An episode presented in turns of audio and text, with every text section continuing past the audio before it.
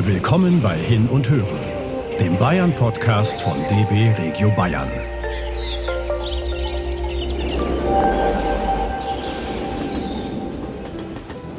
Geht mit uns in München auf eine königliche Schatzsuche. Die bayerischen Kurfürsten haben im Nymphenburger Schlosspark wahre Kleinode versteckt. Einst lag die prunkvolle Sommerresidenz auf dem Land. Heute steht sie mitten in München. Wir steigen am Bahnhof in die S-Bahn, fahren bis zur Station Hirschgarten und spazieren zum Nymphenburger Kanal. Der führt, flankiert von zwei Alleen, schnurgerade aufs Schloss zu. Das ist nicht nur eine Traumkulisse für unseren Spaziergang, sondern im Winter auch für Sport mitten in der Stadt. Bei knackigem Frost ziehen Schlittschuhläufer ihre Bahnen und Eisstockschützen liefern sich Partien auf dem Kanal. Wir aber gehen geradewegs auf das Schloss zu und durch den Haupteingang in den Park. Denn dort sind Lustschlösschen en Miniatur wie Kleinode verstreut. Zum Beispiel die Amalienburg. Kurfürst Karl Albrecht ließ das Jagdschlösschen ab 1734 für seine Gemahlin Maria Amalia erbauen. Die Jagdgöttin Diana thront über dem Eingang. Wir betrachten staunend den runden Saal. Die zartblauen Wände zwischen Fenstern und Spiegeln sind mit feinen, silbrigen Stuckaturen übersponnen. Wir spazieren weiter zur Badenburg.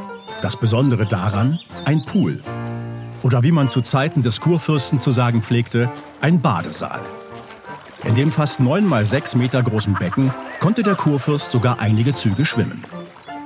Auf dem Weg zum nächsten Schatz kommen wir an der großen Kaskade vorbei, wo das Wasser hinab in den 800 Meter langen Mittelkanal plätschert.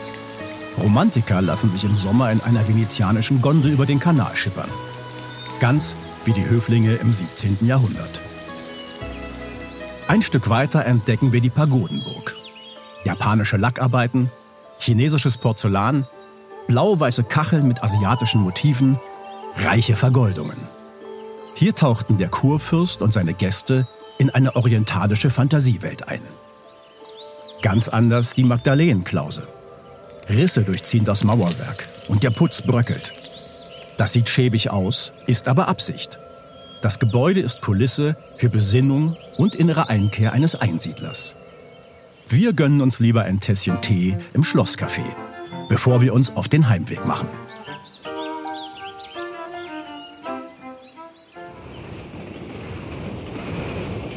Das war Hin und Hören, der Bayern-Podcast von DB Regio Bayern. Damit ihr keine Episode verpasst, abonniert uns einfach. Bis dahin informiert euch auf unserer Website bahn.de slash bayern-entdecken über spannende Orte und so manchen Geheimtipp. Und fahrt hin.